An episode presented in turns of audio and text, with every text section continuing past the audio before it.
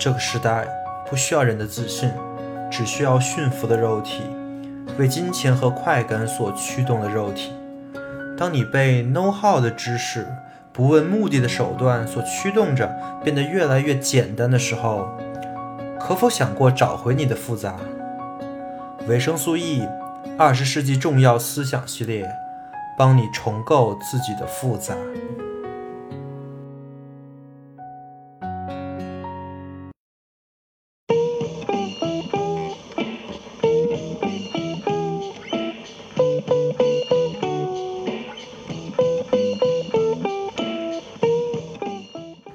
收听《二十世纪重要思想》。本期我们进入语言哲学的首个章节——语言的逻辑学起源。本期我们将讲述语言哲学的新范式——分析哲学的提出者弗雷格与发扬光大者罗素的思想。你将了解分析哲学的诞生过程、分析哲学的基本论域、逻辑、数学与语言的关系。分析哲学的创始人弗雷格的生平、弗雷格的重要贡献，以及罗素悖论与罗素的逻辑原子主义。本期时长约为一小时，希望对你有所帮助。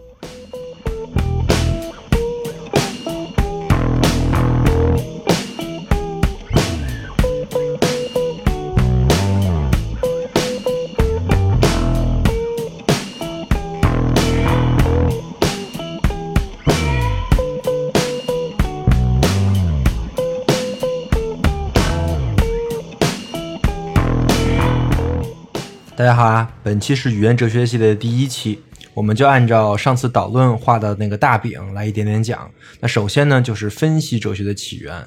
我们今天讲的就是两位老哥弗雷格和罗素。那说明一下，我今天讲的这个东西叫做分析哲学。可能有人会问了，你不是讲语言哲学吗？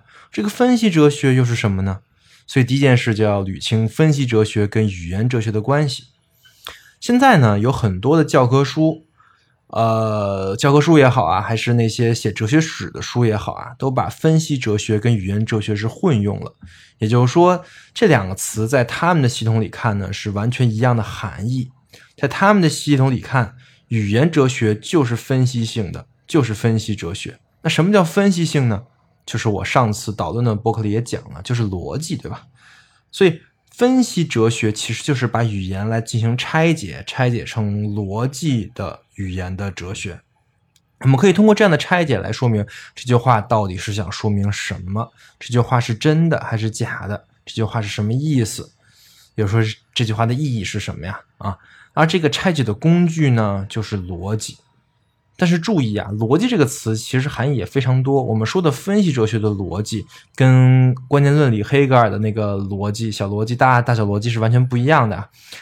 分析哲学的逻辑其实是一种被严格限制的逻辑，其实可以说是一种数学逻辑。这个我们在今天内容里会提到啊。所以说，这是一般的情况，就一般的教科书或者说在哲学书的书，把分析哲学看成跟语言哲学是等同的。但是在我看来，不是这样。分析哲学其实是语言哲学的一种。语言哲学在我的理解里啊，其实是把语言作为第一问题意识或者研究对象的哲学。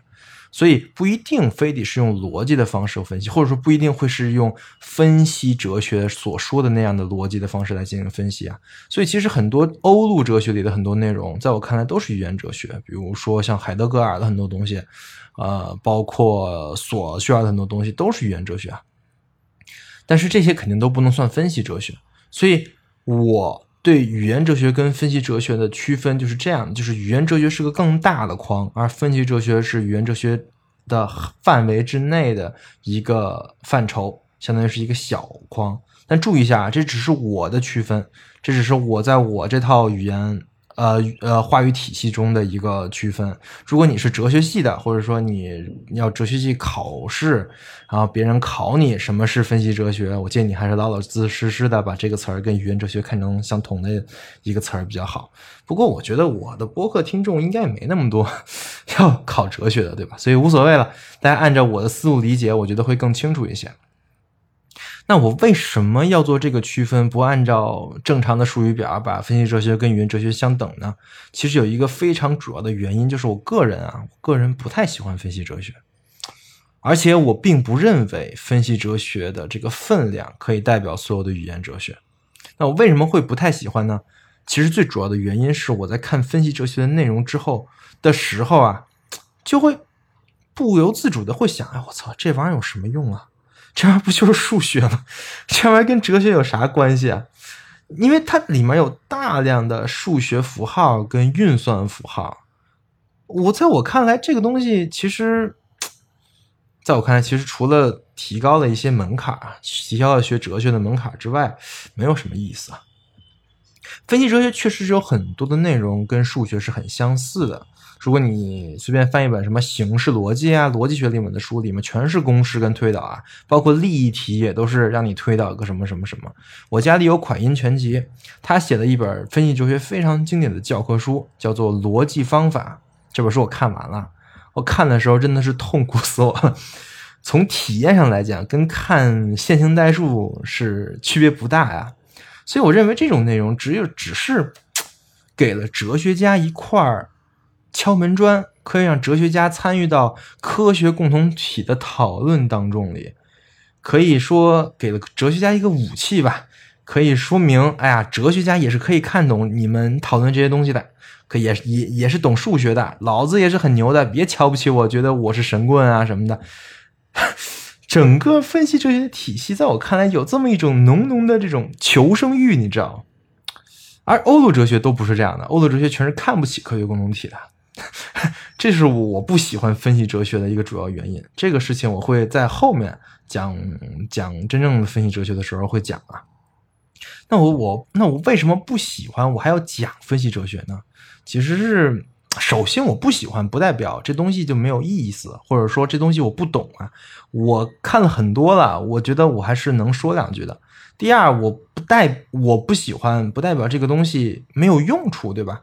大家起码可以了解一下这个东西，然后可以和很多的科学共同体的逻辑可以了解一下，因为在我看来，这个东西其实就是科学共同体里面用的那套数学跟逻辑，对吧？所以里面是有很多的东西啊，是可以借鉴的，有很多问题意识是可以聊的。OK，这是我开头啊，开头先把我个人的偏见给讲了，也是给大家打个预防针，因为我不能保证我之后 说的这些东西我不会吐槽它，一旦有什么吐槽有过激的地方，大家多担待啊。那我们正式开始来讲讲这个分析哲学的起源。这个时间呢，得回到十九世纪的中叶，那个时候就是哲学就是德国观念论啊，就是黑格尔。黑格尔刚刚去世嘛，但是他的哲学在那个年代啊，就是统治了哲学，可以这么说吧，就他自己就是哲学的化身。所有的学哲学的人都在学他跟康德啊，那自然呢，这些学哲学的人里面就包括我们刚才说那两位老哥弗雷格和罗素。但是还有一个背景需要交代，就是十九世纪又是一个科学的时代，对吧？启蒙运动嘛，然后牛顿力学嘛，科学给这个世界带来的改变，所有人都看得见。那我指的是欧洲人啊，因为那个时候可能不管是中国啊，还是很多其他地方都没有呃在启蒙运动的这个环境之下，但是所有的欧洲人，所有的以科学为学习的整套方法的这个大学的学院话语里面，呃，数学的运用、科学的逻辑已经逐渐占据了主导地位。数学在当时是一个非常火热的研究对象，而我们今天又说的这两位老哥，弗雷格跟罗素，都是有浓厚的数学背景的。弗雷格直接就是数呃耶拿大学的数学老师，然后罗素呢是从小就就是就学数学。大学的时候在剑桥读的，学的是数学，所以这两个人是站在哲学跟数学交交界的两个人。所以在我看来，分析哲学其实是一个哲学跟数学的交叉学科啊。你从这两个人的这个学术背景就能看出来。那么首先说弗雷格哈，弗雷格刚才说了，耶拿大学的数学老师，他在耶拿大学教了四十四年的书，就是一个很普通的大学老师。没有什么很大的成就，成就就是个终身教职吧，可以这么说。但是在我们现在看，弗雷格成就是很高的。所以我认为这个成就是一个回溯性建构的过程啊。当时没有人觉得这个老哥很厉害，就是一个很古代、很很古怪的一个人啊，天天研究一些没有其他人能看懂的一些符号，就确实别人看不懂，因为那套符号都是他自创的，你知道吗？但是弗雷格自己很享受这种感觉，就觉得，哎呀，自己牛逼，其他人不行，没有人能理解他的工作，对吧？他写了很多的东西。这些东西的价值基本都是在之后的人才发现的，为什么呢？是因为在他之前，这些东西真的是，因为他也没有什么名儿，对吧？所以他写的东西大家也就看一看。但是他之后呢，逐步发现很多跟他很关系紧密的老哥都成名了，比如说罗素、维特根斯坦、皮亚诺、卡尔纳普这些人，这些人。他们一成名，大家问他们的时候都说：“哦，我受弗雷格的启发。”于是那个时候，大家开始发现弗雷格的重要性了，开始研究他的文献啊。老哥是个数学老师嘛，干一行爱一行，所以在老哥教数学的过程中，就开始思考，开始研究，开始研究数学这个玩意儿到底是什么东西，数学是怎么来的。我这两个问题，一个是本体论，一个是发生学，哈，就是数学到底是什么东西？这个东西就是数学本体论啊。那数学是怎么来的？这就是一个数学发生学，哈。这两个问题成了弗雷格的一个主要的问题意识。那也就是说，弗雷格其实是想给数学的大厦找一个基础的，来证明数学的合法性，来证明数学是一种绝对不会出错的东西。这个问题意识就相当于我们之前讲过的休谟问题，对吧？就是归纳是一定会出错的，因为有黑天鹅事件，因为你永远不知道归纳的下一个是怎么样的。但是弗雷格想说的是，数学就不会出错。这东西如果你不理解什么意思，我就这么解释吧。弗雷格就是真正那个想证明一加一为什么等于二，且一加一等于二这个事儿是不会错的这个人，不是陈景润啊。陈景润那个证明的是哥德巴赫猜想，那跟一加一等于二其实没关系，或者说这个关系也也也算有关系，但是不是你理解的那种证明一加一等于二的关系啊？呃，因为我感觉这都是一个民间传说了。我我我记得我很多的数学老师都跟我讲，陈景润想证明一加一等于二，但是他失败了，他只证明出一加二等于三。呃。这纯扯淡，为什么呢？这我也是之后才知道的，就尤其是看了数学本体论那些东西之后，我才知道的。因为一加一等于二这个问题呀，它不是一个数学问题，或者说它的答案不在数学的范畴之内，而是在数学的本体论里面。啊这就是弗雷格的研究方向。弗雷格就在找这个数学的基础，对吧？那他认为数学基础是什么呢？就是逻辑。弗雷格最初写的几本书，基本上都是写给他的同行的，也就是数学研究者的。他在第二本书，就是他写的第二本书，叫《算术基础》的序言里面，就分析了一加一等于二这个问题。弗雷格是这么论证的：首先，他把他证明了一切整数运算的前提都是一加一等于二。这个东西其实很简单，对吧？因为比如说二加一等于三，那其实你是把二这个符号定义成了一加一。然后把三这个符号定义成了二加一，你是这么一个循环定义的，对吧？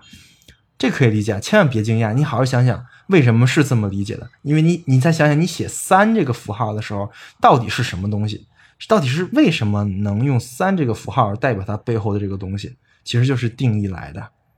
只不过这个事情可能太直观了，大家大家小学的时候也没思考过这个问题，都是一二三四五七八九十就这么背过去的啊，没有想过它的发生学机制啊。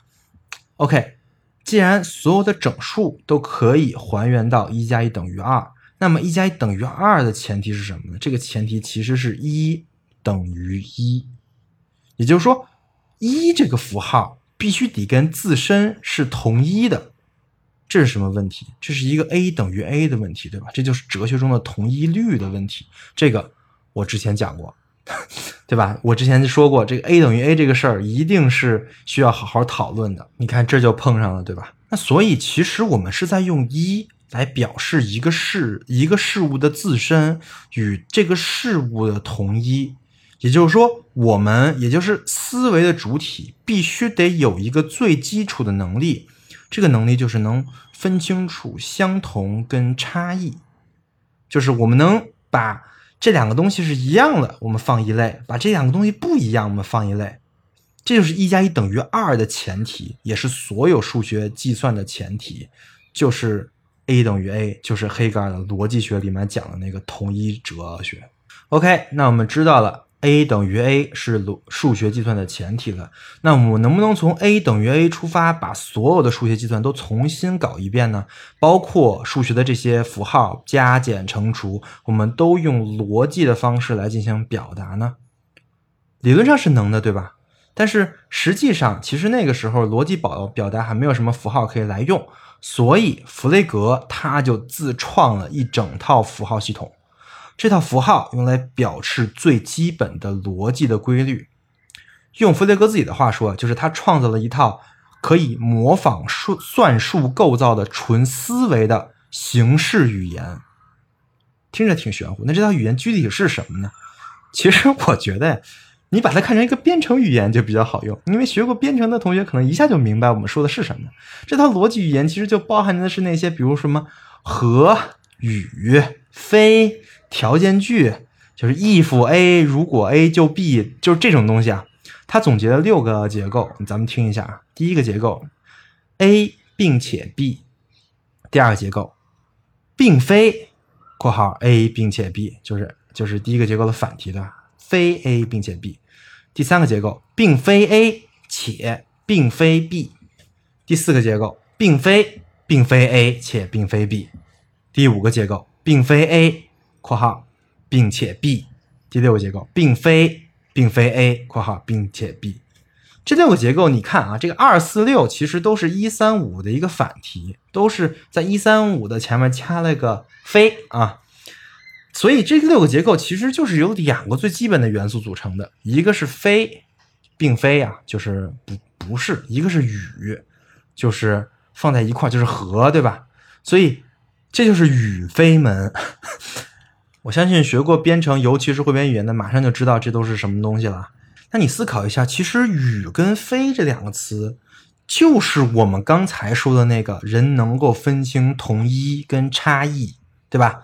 就是因为人能够分清同一跟差异，所以我们才可以用与跟非来代表同一跟差异啊。那为什么变成六个结构呢？因为弗雷格认为这六个结构是没有一个发生学的先后顺序的，因为这六个结构是可以相互推导的，而这六个结构就是我们逻辑的基础。注意一下，弗雷格说这个东西的时候，可是在十九世纪一八几几年，所以说你说他是编程的创始人。也不为过啊，这个我大概解释一下，以防没有编程基础的同学们听到这块有点懵。因为我们所有写的这些程序啊，包括现在用的那些最牛逼的、最简单的面向对象的语言，比如 Python 啊这些这些类似于日常语言的编程语言，背后都是语非门。我们就是通过语非门逐级演变成了现在的这些语言的。所以说，我们说弗雷格其实是非常优秀的编程的创始人，绝对不为过。大家拜祖师爷的时候，可能又得多一个人啊。所以我们来总结一下弗雷格的逻辑到底是什么呀？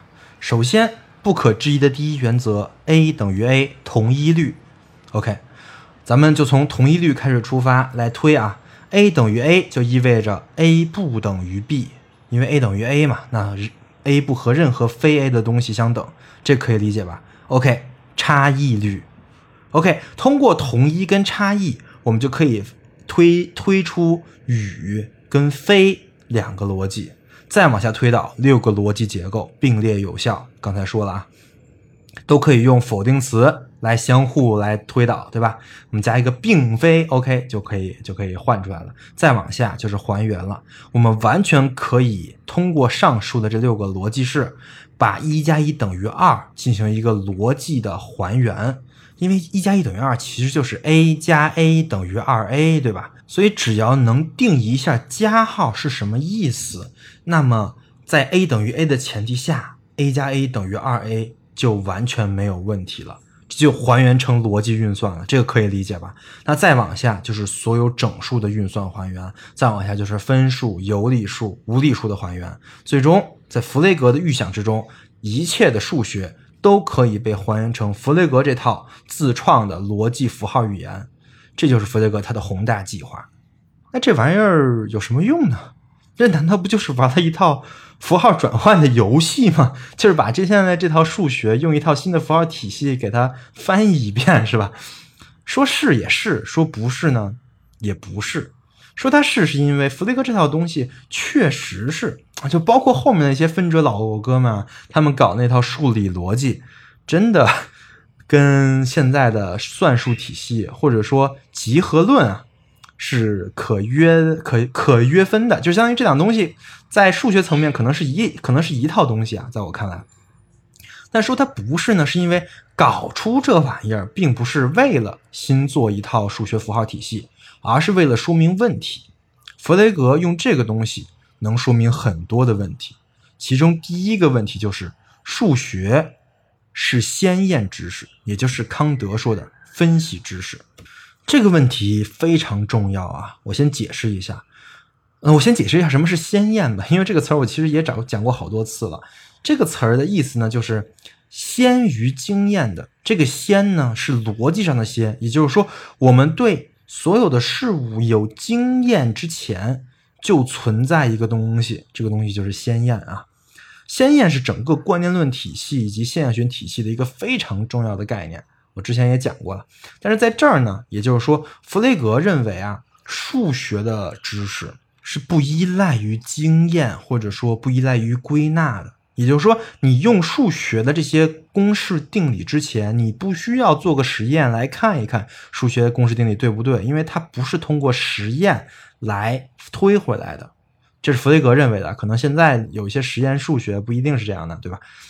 弗雷格他通过。他认为的是一个纯逻辑的证明，就刚才说的那一整套证明啊，来说明数学其实是一个逻辑构造，而逻辑就是先验的。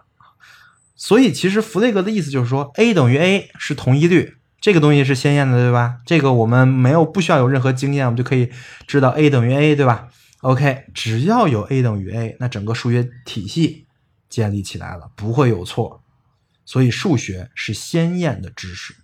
呃，是先天知识，或者说按照康德的意思是分析知识，因为康德区区别了分析知识跟综合知识，对吧？而一旦数学是先验的，那数学就不会错了，对吧？数学的结论就可以说是客观的，那就好办了。我们可以通过数学得到坚不可摧的真实的知识，或者说是纯的知识，因为在康德那儿，这种分析，这种这种。分析命题都是纯的，对吧？而以这些知识为基础，我们的科学运用数学就可以获得真理。这就是弗雷格想证明的事情啊，非常重要。你看，如果说他没有失败，那么证证明证明到这一这一步，科学实在论被证明了，或者说凡是那些应用于数学方法的做的那些科学研究的实在论被证明了，厉害吧？这就是老哥的宏大的愿景。当然，最终也只停留在愿景层面啊。OK，弗雷格认为自己解决了这个数学本体论的问题，证明了数学的结论是实在的。那下一步是什么呢？既然数学是实在的，那语言呢？语言其实也可以化约为数学啊。而且真理就是所谓的真的语言，对吧？哎，我看他文章有好几次说到这个观点，他说。如果说美学是对美的研究，伦理学是对善的研究，那么逻辑就应该是对真的研究。所以对弗雷格来说，研究语言就一定是势在必行的，而且研究语言的真假就相当于研究的是真理，就是哲学，对吧？但是其实这个数学跟语言可以化约这个事儿本身就有点问题啊。而且研究这个语言语义的真假这个事儿也有点问题。这个不，这不需要用哲学的逻辑都可以想到啊。就比如我举个例子，比如说我说啊，我说吴亦凡是个秃子，这句话是真的还是假的呢？可能在前几天大概是假的，然后现在变成真的了，对吧？因为进监狱好像得剃光头。那你说这事儿光靠逻辑就能判断吗？肯定判断不了啊，对吧？那换个例子。比如说孙悟空不存在，那这句话是真的还是假的呢？这好像可以通过逻辑判断，因为孙悟空本身就是一个神话小说里的人物，在现实世界确实是不存在的。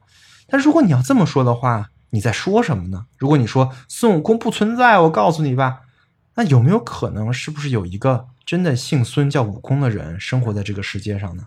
那你在说孙悟空不存在的时候，你在说什么？对吧？换个角度说，我们到底能不能说一个在小说里虚构的人物是不存在的？虚构的存在就不是存在吗？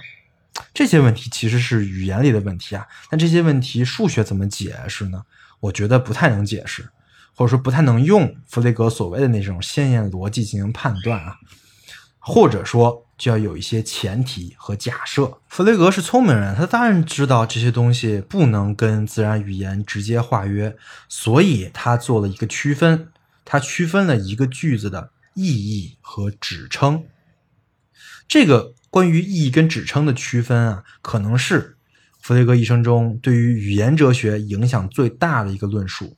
这个论述在他的一篇文章里叫做“含义与意味”啊，这个这个这篇文章陈嘉映老师直接就翻译成“意义与指称”啊。这篇文章有兴趣的同学可以去看一看，在弗洛格文集里边，我大概解释一下是什么意思。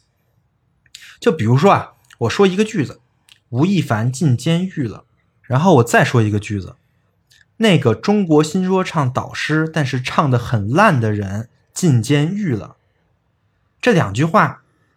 你分析一下，意义可能不太一样，因为第一句相当于一个客观的陈述，对吧？呃，我第一句就是说一个事实，好像比较客观的说一个事实啊，但我第二句就带了一些我 主观的一些意愿，或者说主观的一些看法，比如说他确实唱了中国新说唱当导师，但确实唱的很一般，对吧？然后，但是这两句话虽然意义不太一样，指称一样啊。因为我第二句话我说这么一长串，那个中国新说唱导师，但是唱的很烂的那个人，他不就是指吴亦凡吗？他指称是一样的，所以这句话的这个真值，这个真和假呀，跟上面那句话是也是一样的。既然吴亦凡确实进监狱了，那么这两句话的真值是一样的，都是真的，对吧？而这就是一个意义跟指称的区分了。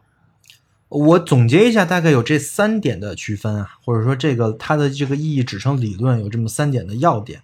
第一呢，是意义跟指称是一个句子的不同的两个要素，它区分开了。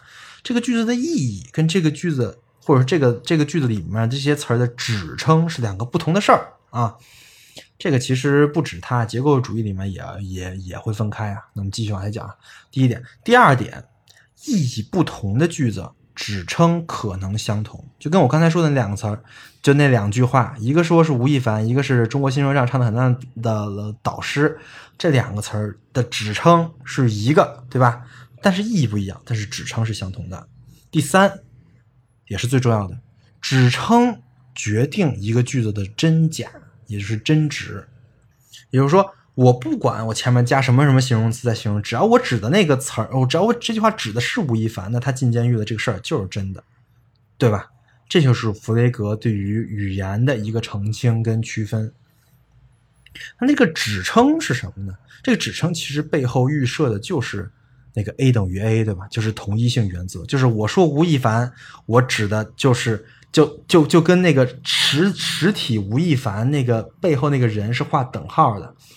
啊，这个我先解释一下啊。这个因为是我现在在讲的是分析哲学，我用的是分析哲学的术语表，就是指称。如果是欧陆哲学或者说结构主义那边术语表，这个东西叫做能指，是不是？这个东西叫做所指。然后那个词儿呢，那个就那个词儿在在在欧陆哲学叫能叫能指，这个背后的意思呢叫意指。因为是两套体系，所以他们的术语表不一样是非常正常的。所以。如果说你对能指、所指、意指比较熟悉的话，那么这边的这个指称就代表着所指，你只要你有一个对应关系，你大概看一下就能明白了。所以在弗雷格这里呢，这个指称比意义要重要。那这个区分其实不是一个对称的区分，或者说我们分析这个词儿、这句话的意义，其实我们是为了找指称的。在弗雷格是是这么看的啊，就比如说。我在分析，呃，这个这个，我刚才说这句话中国新说唱唱的很烂的老师进监狱这句话，我首先得分析出我刚才说那么多这个意义，其实就是指吴亦凡，对吧？OK，那我这句话就化约为吴亦凡进监狱了。然后弗雷格认为最重要的就是我们说话最重要的是什么呢？最重要的是判断这句话的真假。所以也有人说弗雷格的这个这个理论叫做真理的途径论，就是我们先分析意义。我们通过分析意义找到指称，通过指称来判断句子的真假，而这就是哲学命题是最重要的事情啊！这个逻辑怎么说呢？就还挺直男的，对吧？你想象一个场景啊，就是你女朋友跟你说：“哎，我今天吃了好多东西，我要胖了，咋办啊？”然后如果是弗雷格思维啊，那就会说：“你吃了啥？我给你算一下卡路里。”然后我再给你算一下你的代谢率，我给你判断一下你到底会不会胖，就是这个逻辑对吧？就是他认为这是最重要的嘛？你要你要搞真值嘛，对吧？那好，不过我觉得你要是真是弗雷格思维，你这辈子可能就告别女朋友了。哎，确实没忍住，好了，不吐槽了。总之。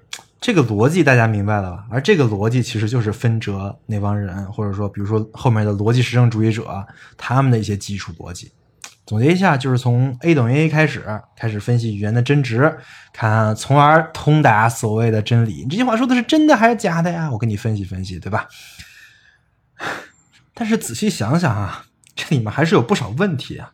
最大的问题就是这个没解决语言如何跟事实相连，对吧？这就跟数学不太一样了，因为数学，弗雷格说了，都是先验知识，不用跟事实相连，这都是只要你有逻辑，你就能你就能推出所有数学知识啊。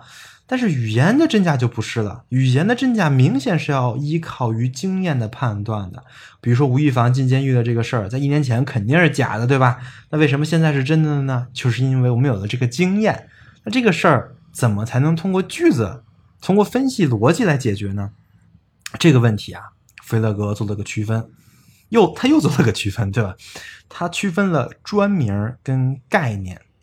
所谓专名，就是跟每一个实际事物相连的一个指称非常明确的语言符号。就比如说，我说我我我管我们家鹦鹉叫福柯，好，从这开始，OK，那这个专名跟我们家鹦鹉就算连上了。非常明确的语言符号，对吧？我以后在家里叫福柯，好，OK，它就飞过来了。而概念是什么呢？概念就是这些语言符号所提取出的一些共性符号。你可以这么理解啊，专名啊就是那个对象啊，就是如果说你学过编程的话，专门就是你要定义的那个对象，而概念呢就是那个类。就是一类东西，就是 class，对吧？要定一个类，你需要 class 什么什么什么什么东西，对吧？啊，这样好办了。这样的话，语言就可以跟集合论来放在一起了。在我刚才说的那个例子里啊，那个吴亦凡，我说的吴亦凡特征啊，就是一对象，对吧？而中国新说唱唱的很烂那个导师呢，它其实是几个类的一个交集，对吧？第一个类就是中国新说唱的导师，第二个类唱的很烂啊。我们把这交集一下，然后我们就可以来做一个区分，这个交集得出的这个结论到底是不是吴亦凡？那这个就是经验了，因为我们把吴亦凡这个人跟他实际的情况我们联系在一起了。OK，我们能判断出，好，他就是吴亦凡，这个事儿就是真的了。所以就通过这种办法，先用专名跟事实相连，再用概念对专名进行一个归类。那么整个语言体系跟语言的真假就可以通过这两个事儿跟事实相连了，于是这套东西就 work 了，对吧？这是弗雷格想的，也就是说，现在我们面向对象编程语言的祖师爷就是他，对吧？老哥看到 Python 语言出的出现并发扬光大，在在天之灵应该会挺欣慰的吧？那问题就来了，你看哈，上面所有的这些推理，语言的推理、数学的推理，都建立在一个核心的逻辑上面。A 等于 a，统一律，对吧？然而我们刚才之前说过，或者前几期都很都强调了，这个 a 等于 a 不能拿来当前提，这玩意儿得好好讨论讨论，这里面是有问题的呀。倒霉就倒霉在这个 a 等于 a 上了，弗雷格就栽在这儿了，他的宏大计划的这个根基 a 等于 a 折了。但他发现这点的时候已经晚了呀。而告诉他这个问题的人呢，就是罗素。罗素发现了一个问题啊，就是一旦 a 等于 a，这个这个 a 是概念，就是是弗雷格定义的那个概念，是一个类的话，那么 a 等于 a 就会引发出一个悖论，这个悖论就是罗素悖论。罗素悖论是什么意思呢？其实特别简单啊，就是如果 a 是一个类，那么非 a 也是一个类，对吧？因为你只要你你就直接把它飞掉，那肯定也是一个类啊。那么非 A 会包含 A 吗？有没有非 A 包含 A 的情况呢？理论上非 A 不应该能包含 A，对吧？不然怎么叫非 A 呢？但是你完全可以构造一个类，让非 A 包含 A，因为 A 作为一个类和作为一个元素，它自身就不是统一的了。我不知道这么说你能不能 get 到，我觉得绝大部分人都 get 不到啊。但是我举一个例子你就明白了。比如说我造一个类啊，这个类叫做人类啊，那么所有人都在这个类里，OK。那么这个类的反题或者这个类的非非极是什么呢？非人类，对吧？非人类，那么所有不是人的都放在那个类类里面，OK。那问题来了。我们刚才构造的那个类叫人类，属不属于非人类呢？你看罗素悖论了吧？你你你你说这个这个，你说它属于吧？它违反了这个 A 的定义，因为它非 A 呀，对吧？它违反了非 A 的定义。但你说它不属于吗？那我们人类里面就是没有一个叫类的一个东西，对吧？那不可能放在人类里边。所以说，它。肯定就不行啊！它既不能属于，也不能不属于。其实这个问题的本质就是这个同义律 a 等于 a 里面的坑，没考没没考虑明白啊！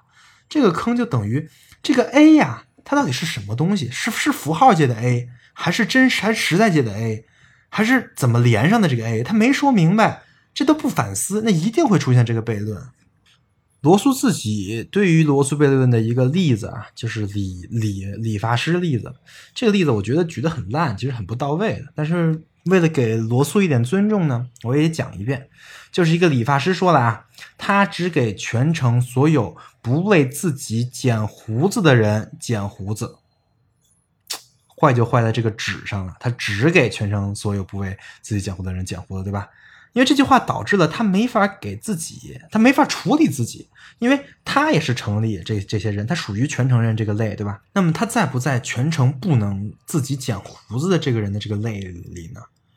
如果他不在不能给自己剪胡子的人类里，那他就没有办法给自己剪胡子，因为他只给在那个类里的人剪胡子。但是如果他只要不为自己剪胡子，他就又属于那个类了，完蛋。他还是得给自己剪胡子，所以这就悖论了。在我看来，理发师悖论其实是一个不太好的悖论，跟罗素悖论不太一样，因为它还是有一个逻辑的历史性的问题，就是逻辑其实是有先有后的，你先考虑哪个，再考虑哪个。这个事情是会出现悖论的，理发师悖论属于在这方面出悖论啊，跟我们刚才说的那种先归一个类，然后再做那种共识框架下的悖论，还不是还还不太一样。当然，这个分析哲学也没说明白什么共识性还是利益实性，这都是结构主义那边在说的。反正我在我看来，这个理发师悖论跟罗素悖论其实不是一回事儿啊。这个也欢迎各位学数学的、学语言学的大神们来做一些批评指正，因为我也不是专业搞这个的，对吧？OK，罗素悖论的出现啊，导致了很多问题。首先我们说了，首先是弗雷格个人的问题，弗雷格的理想大厦根基崩塌了，弗雷格老哥一蹶不振呐，老老实实当数学老师去了。其次啊，罗素悖论本质上是个数学问题，对吧？它剑指构建数学大厦的基础——集合论。所以这个问题同时引发了第三次的数学危机，也让各位数学家看到了自己没有定义好这个 a 等于 a 这个问题，而导致的数学的基础问题，引发了一次数学界的一个公理升级呀。罗素在这个环境下，作为一个提出悖论的人，自然也得提出悖论的解决办法。但是他的办法呢？他办法是自创了一套。处理逻辑的方式啊。我作为我觉得作为一个数学家，逻辑呃罗素挺够格的。虽然我也不太懂啊，我没办法在他的这个数学领领域上做一些评论，但是在我看来，这个贡献呢，不是一个哲学领域的贡献。为什么呢？因为罗素的理论其实说白了呢，就是给条件打补丁，把弗雷格想象的那个语言的逻辑缩小到了非常小的范围。如果说弗雷格还是对自然语言有一些反思，在思考自然语言框架跟数学怎么怎么怎么搭上，这或者说思考自然语言语言逻辑的话，那罗素开始就直接当缩头乌龟了。他直接减少了对自然语言的这些想法，直接把直接把自己的论域回到了那个形式化的语言，给自然语言加了各种限制。比如说，他怎么解决理发师悖论的呢？其实特别简单，就是像就是让理发师提前声明一下啊，我不在这个这个这个范围之内啊啊，解决了，这他妈叫解决了吗？所以说，其实。很多人说罗素的解决办法就是那种什么类型论啊这些东西，其实他只是把这个悖论绕过去了，他不是解决了，而是通过打补丁的形式避免了，在他的体系里没有这个悖论，仅此而已。因为在我看来，这个悖论背后其实问题特别多，真正能解决这个问题的还得靠辩证法。但是罗素肯定不管这些，因为他没看懂黑格尔，这个我后面说。罗素的这个处理方法就导致他的这个体系里面需要打的补丁越来越多，越来越多。你可以想象啊，就是现在那个罗素悖论就是一口子，然后你现在想，因为这口子它漏雨嘛，你想给它给缝上啊，然后你就可以用一个补丁把中间那口子给缝上。但是你在做这个事儿的同时，你给这块本来这块布你加了好多针眼儿，对吧？你发现原来缝上那地儿不漏水了，这些针眼又开始 漏水了。这就是我看罗素的这套体系的一个逻辑。而且其实维特根斯坦是最早发现这个事儿的人。维特根斯坦作为罗素的学生，最不满意罗素的地方就在这儿。他多聪明啊，很快就看明白了罗素这套逻辑到底是干嘛了。说到这儿，再讲一下罗素这个人啊，罗素这个人就典型的一个小布尔乔亚。哎，不对。书香门第、名流世家，大布尔乔亚，对吧？从小就生活在学校的象牙塔里，一直到死。这学校里面，其实其实弗雷格也差不多啊。就是我觉得这帮人之所以搞这些玩意儿，完全是因为这帮人没有什么生存压力，也没有什么，也不考虑生存的维度，对吧？其实那个时候大家都挺惨的。你想想，十九世纪啊，马克思在那个时候写出的《资本论》，你想想。但是这帮人不，这帮人在。在在象牙塔里，然后有着大学的经费供养着，对吧？活着好着呢，靠什么呀？就靠这些所谓的数学逻辑和他所谓的哲学。我说这个其实是想说，这套东西你不能把它想象成一套客观公中立的人类的什么鲜艳的人类人类所有人都有的人类判断事情就靠这玩意儿，不是这么回事啊。你要考虑这套东西的谱系跟发生机机制，你就会发现啊，这套东西生于象牙塔，长于象牙塔。因为象牙塔里就是那些大学里教数学、教莱布尼茨的那套玩意儿，所以这些东西才会接连出现。这就跟欧陆哲学在继承马克思、黑格尔这些东西搞社会运动啊，这些野路子是完全不一样的东西啊。你看萨拉特。萨萨特这辈子没去学校教过书，不领政府的一分钱，连诺贝尔奖他都不去领。就是这帮人的哲学跟罗素这样的人的哲学，他能是一种吗？对吧？弗雷格跟罗素还是有点区别的。弗雷格是一个真正有一个建构一种理论、一一个逻辑语言的这个宏大的这个叙事的一个伦理旨趣在那儿的。罗素是呃，弗雷格是个怪人，对吧？他是一个非常有想法的人，他有这个问题意识的，他真想干这活儿啊！他是想通过构造一个新型的概念文字来说清楚问题的。而罗素这个老哥，我就没看出他有这个伦理。旨趣没有这个热诚啊！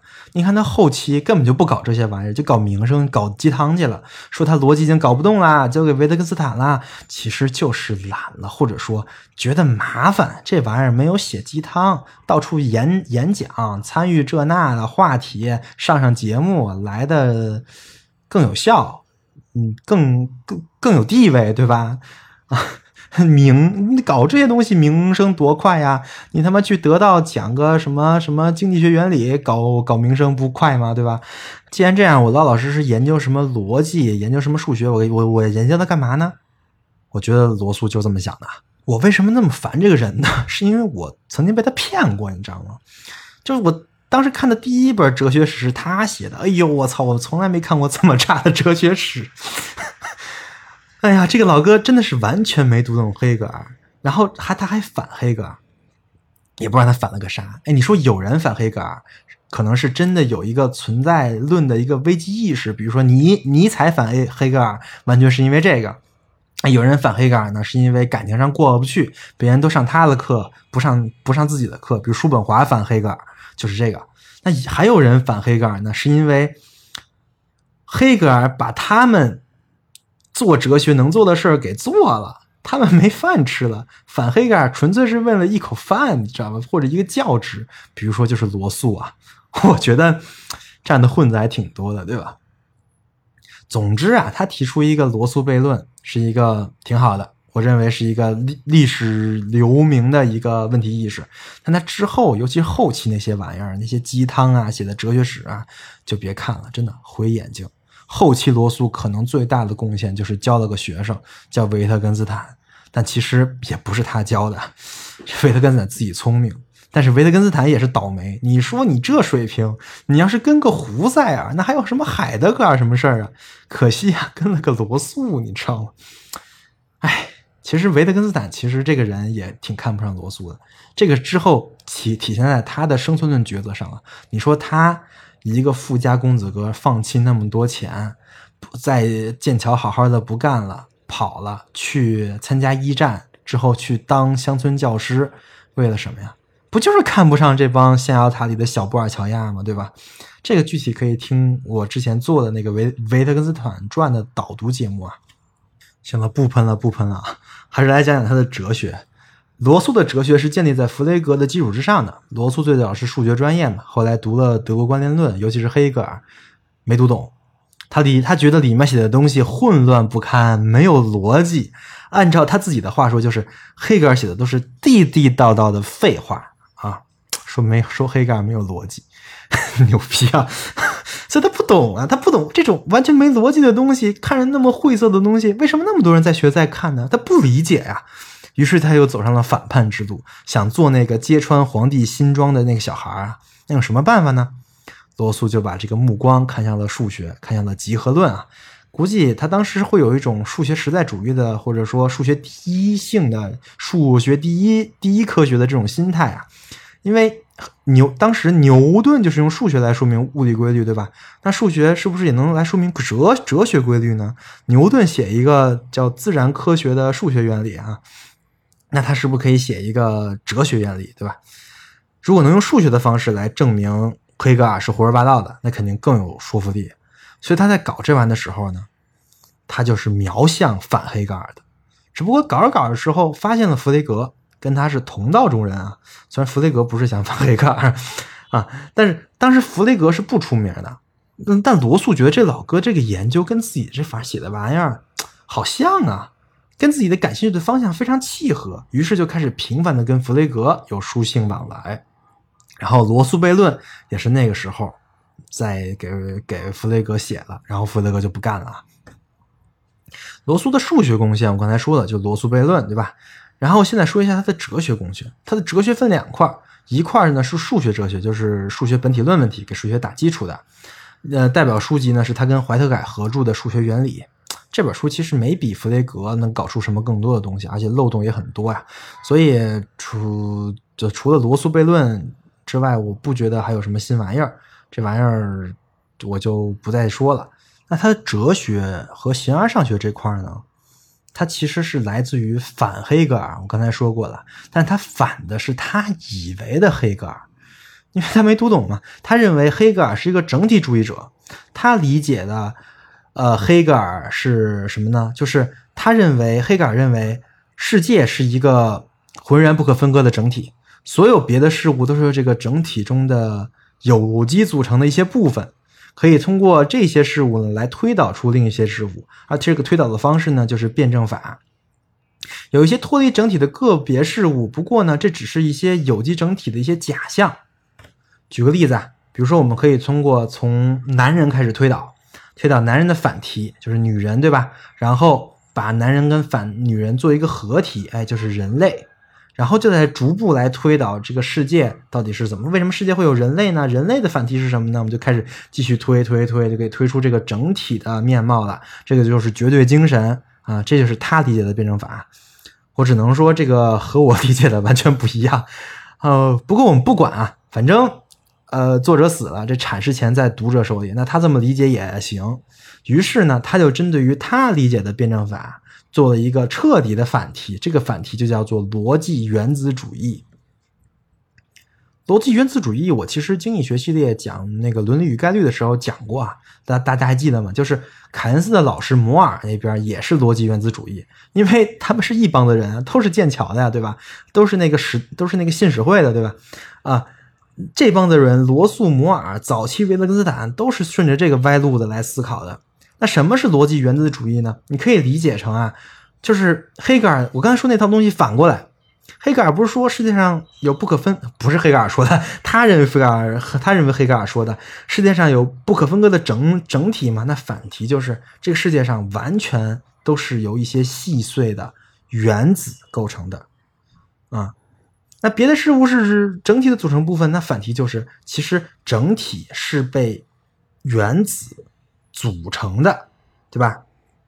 那相当于你说是物质是分子构成的，分子是原子构成的，是是是一个意思吗？啊，得又跟那个当时主主流的这个这个微观理论又又联系上了。只不过唯一的区别在于呢，罗素说的是逻辑原子，相当于是逻辑世界是怎么构成的。那逻辑世界跟现实世界什么关系呢？这里。罗素就又继承了弗雷格，并且再一次具体化了弗雷格啊，就是就是把弗雷格变变蛇皮了。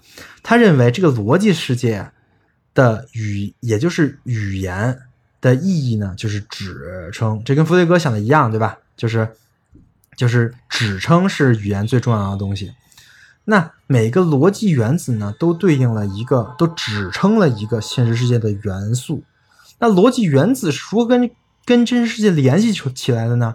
弗雷格认为是弗雷格这块没有多多做这个这个这个说明啊，而罗素就说了，他说有个东西叫做 sense data 啊，翻译成中文叫做感觉数据啊，就这个东西，这个东西把逻辑世界跟现实世界给连起来了，所以说就是凭感觉，对吧？也就是说，你说一个词儿，比如说你说马，然后你没有见过马。对于“马”“马”这个词儿，你没有个感觉数据，那你就不会理解什么是“马”，什么这个词儿什么意思，对吧？啊，我怎么说呢？就罗素这个还挺继承休谟的，对吧？继承了光荣的经验主义传统啊。这么干好处是很明显的，就是他的理论，包括弗雷格的理论，真的能跟现实就联系起来起来了。然后呢，你搞这个逻辑原子主义，这集合论也搞好用了，对吧？那就可以安安心心的用这些集合论来解释日常语言了。而且这个解释呢，勉强算是自洽的，但是得打很多的补丁，对吧？因为你像罗素悖论，你就得打补丁解决。这个这还有好多其他东西也得打补丁解决。比如说，你这样你没办法解释，我们所有人都没感觉过一个东西叫做猪八戒，但是我们都能想象成猪八戒是什么样，对吧？所以。罗素就针对于这些事情又打了很多补丁。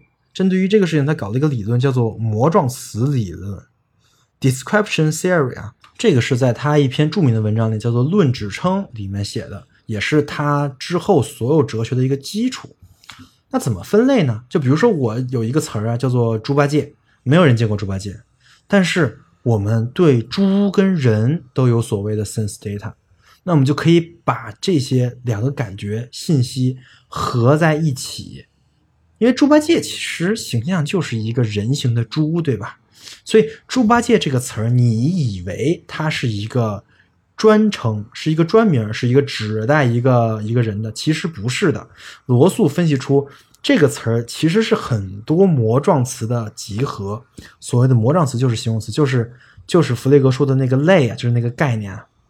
所以。罗素认为，我们很多的说是特指的名词，其实不是特指的名词，而是很多形容词的集合词。也就是说，很多特指一个词人的词是可以无限再分的，一直可以分到逻辑原子。比如说，你说吴亦凡啊，你可以把这个词看成一个专名，特指一个人，对吧？但是其实这个词是有很多的形容词拼合的，比如牙签儿啊。比如加拿大人呢，比如犯罪嫌疑人呢，这些词聚合在一起，我取个合集，你会想哦，吴亦凡这个游戏，我想大家都玩过吧？就是有一个名词放在后面，让大家猜这个词到底是谁，然后你你就可以说什么这是动物吗？这是什么这个吗？这是人吗？这是什么人吗？最后猜出哦是他。看，其实这就是罗素的理论，这个理论其实就解决了逻辑原子跟。我们正常说的一些特指的问题，因为你一旦把特指再细分、再原子化，那它原它的逻辑原子理论跟集合论就有用武之地了，对吧？这套玩意儿看的挺自洽，你可能会觉得，哎，还挺有道理的啊，但其实挺垃圾的，因为这玩意儿其实从根本上没解决什么心无二元的这个问题，甚至直接就建立在心无二元这个逻辑上的。不然你个 sense data 从哪来的，对吧？这是一个非常差的假设，前观念论水平。最主要的是，这个逻辑原子主义的逻辑原子到底是啥？你能你们举个例子，告诉我这个词儿就是逻辑原子了？你举不出来的。比如说摩尔他写的伦理学，他把善这个词看成逻辑原子，但是这个事情其实我觉得在罗素那看就不会认的。这个词儿善这个词儿真的就不能解释、不能再分了吗？这个事本身就很有争议的。真正的把逻辑原子主义坚持到底，并给出了一个完整论证的人，还得是维特根斯坦啊。这个我们在卢维维特根斯坦的这个章节详细说明。总之，这玩意儿没啥意思，我不建议你这么想问题。不过，可能有一些特定的领域这么搞还是挺有用的。比如说，在财务领域有一个分析方法叫做杜邦分析，这个其实就是。罗素说的膜状词理论跟逻辑原子主义的这个这个逻辑啊，但是杜邦分析在我看来是个很好的办法，因为我现在在分析一些企业财报的时候也经常用。呃，这个区别在哪儿呢？区别在于杜邦分析在我看来是一个纯数字的游戏，你可以是你相当于是通过数字拆的，而而罗素的逻膜状词理论啊，逻辑原子主义啊，它处理的可都不是数数字，它处理的可都是语言，这个区别还挺大的。我举这个例子，其实是想让凡是学过财务啊、跟学过经济的同学，马上就能明白什么是逻辑原子主义啊。因为杜邦分析确实是一个很通用、很常用的一个方法。好的，讲到这儿，我就把弗雷格跟罗素两个分析哲学的启蒙老哥的主要思想跟贡献都讲完了。稍微总结一下。首先是弗雷格，弗雷格这位老师哥，我们还是很需要给他一些尊重的。作为一个大学的普通教师啊，沉迷于数学本体论跟逻辑符号，自己构建了一个雄伟的计划，为数学找到逻辑的起点跟根基。虽然最后因为罗素悖论而失败了，但是整个的努力确实是为了后面的分析哲学的发展做出了一个很奠基的工作。包括他写书的这个风格呀，也是非常的有特点，就是直接写命题，呃，一一杠一一杠二就是这么写。呃，后来维特根斯坦的逻辑哲学论，我觉得很大程度也借鉴了这种写法。那罗素呢？罗素作为一个数学家呢，有一个名纯数学史的一个贡献，就是罗素悖论，对吧？这个罗素悖论后面引发了一系列的连锁反应，包括让弗雷格老哥退休，或以及开启了第三次的数学危机，从而侧面也启发了像哥德尔这些数学家。所以罗素算是一个很有建树的数学家，但是作为哲学家吧，他的这个逻辑原子主义呀，就有点乏善可陈。这个。他的本体论是站在反黑格尔基的基础上展开的，同时为了维持这个逻辑原子主义呢，罗素做了很多的补丁，包括膜状词理论啊，这个理论就混淆了我们特指的所指跟概念，就是形容词，让大家看到了这个指称事实上不只是指称，这也算是个不大不小的贡献吧。按照陈嘉映老师的观点啊，弗雷格跟罗素都是语言哲学很重要的。呃，奠基人，但是他们两个的理论本身呢，还没有到语言哲学的水平，反思的还很不够。就是说，他们其实问对了问题，发现了语言跟逻辑的千丝万缕的关系，但是没有回答对问题，甚至没有找到回答问题的真正方向。陈老师的原话比我婉转很多呀。叫陈老师叫他们是语言哲学的先驱。所谓先驱嘛，其实就跟先略差不多，就很伟大，但是死在沙滩上了，没上上路啊。为什么呢？因为他们的核心论域还是一种前观念论的一些本体论。这话可能很多人不理解，什么叫前观念论的本体论？因为术语比较多。如果你不理解，可以去听导论那一期，因为我在那一期讲过了，语言哲学本身应该是后观念论的。如果你搞了一个什么逻辑原子主义，那这个原逻逻辑原子主义本身是一种。形而上学啊，那什么东西能看成原原子的组合？这种逻辑其实古希腊就有，对吧？真的没啥意思。那谁让罗素他运气好呢？有个徒弟叫维特根斯坦，这个老哥才是真的语言哲学的奠基人，或者说分析哲学的奠基人吧。他不但修补了罗素的理论，还解构了罗素的理论。所以，分析哲学篇章的下一期，我们就会来到早期维特根斯坦和他的逻辑哲学论，让我们来看看。超强完整版逻辑原子主义是什么样的，以及它会怎样失败，以及还有什么别的可能性？好了，本期内容就是这么多，感谢大家的收听，我们下期再见。